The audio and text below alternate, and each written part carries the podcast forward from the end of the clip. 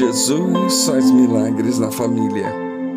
E ao terceiro dia fizeram-se umas bodas em Caná da Galileia, e estava ali a mãe de Jesus.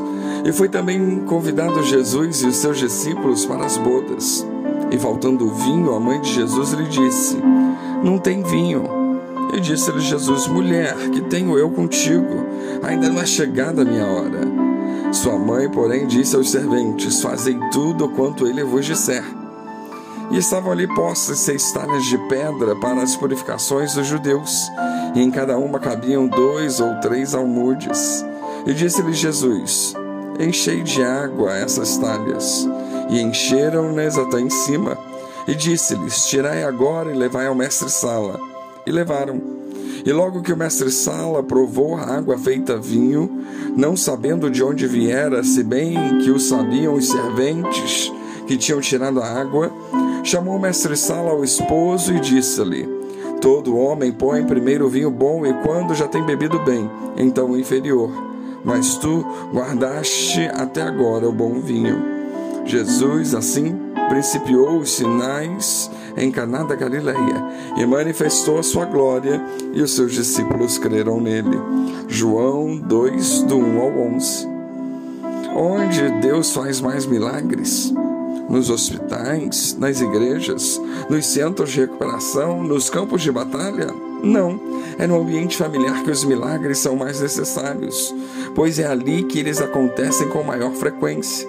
Não por acaso, o primeiro milagre de Jesus Cristo foi realizado em uma casa, em um casamento.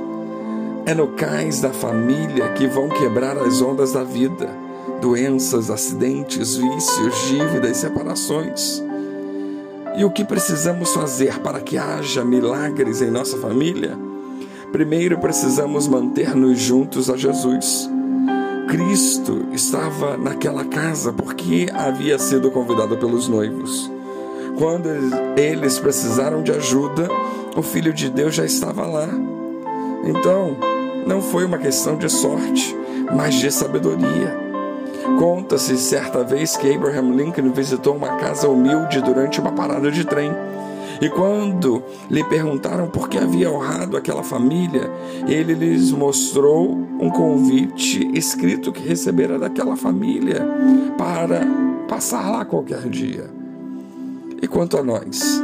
Será que já convidamos Jesus para estar em nossa casa? Já nos dispusemos a servi-lo em nosso lar? Em segundo lugar, para que haja milagres em nossa família é necessário vigiar o nível da felicidade. O grande problema ocorrido naquele casamento foi devido ao fato de ninguém ter acompanhado o nível do vinho. Só perceberam que ele estava acabando quando ele acabou. Por isso, abramos os nossos olhos.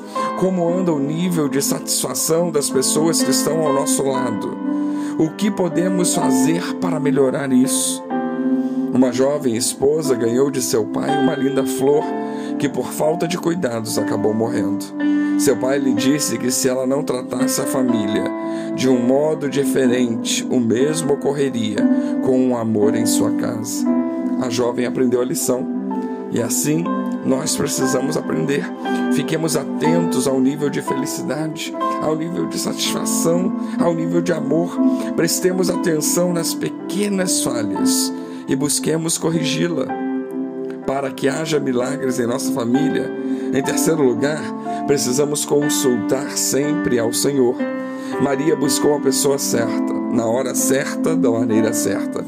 Ela disse a Jesus que havia um problema, mas não lhe disse de que maneira que o problema fosse, seria resolvido. Ela deixou Deus ser Deus. Jesus é o médico dos médicos mas muitos o tratam como se fosse um farmacêutico. Pedro, Nicodemos e Marta foram orientados por Cristo, ainda que fossem pessoas instruídas em sua área de atuação. Imitemos o seu exemplo. Devemos apresentar as nossas preocupações e não necessariamente as nossas sugestões. Em quarto lugar, temos que obedecer sempre ao Senhor.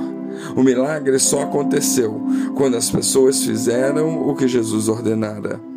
Nas palavras de Stênio Márcios, mandou encher as talhas de água, e ao servir as taças, a água mudara no vinho mais raro que alguém já provara. Fé é confiar a ponto de obedecer. Milagres são os filhos da obediência a Deus.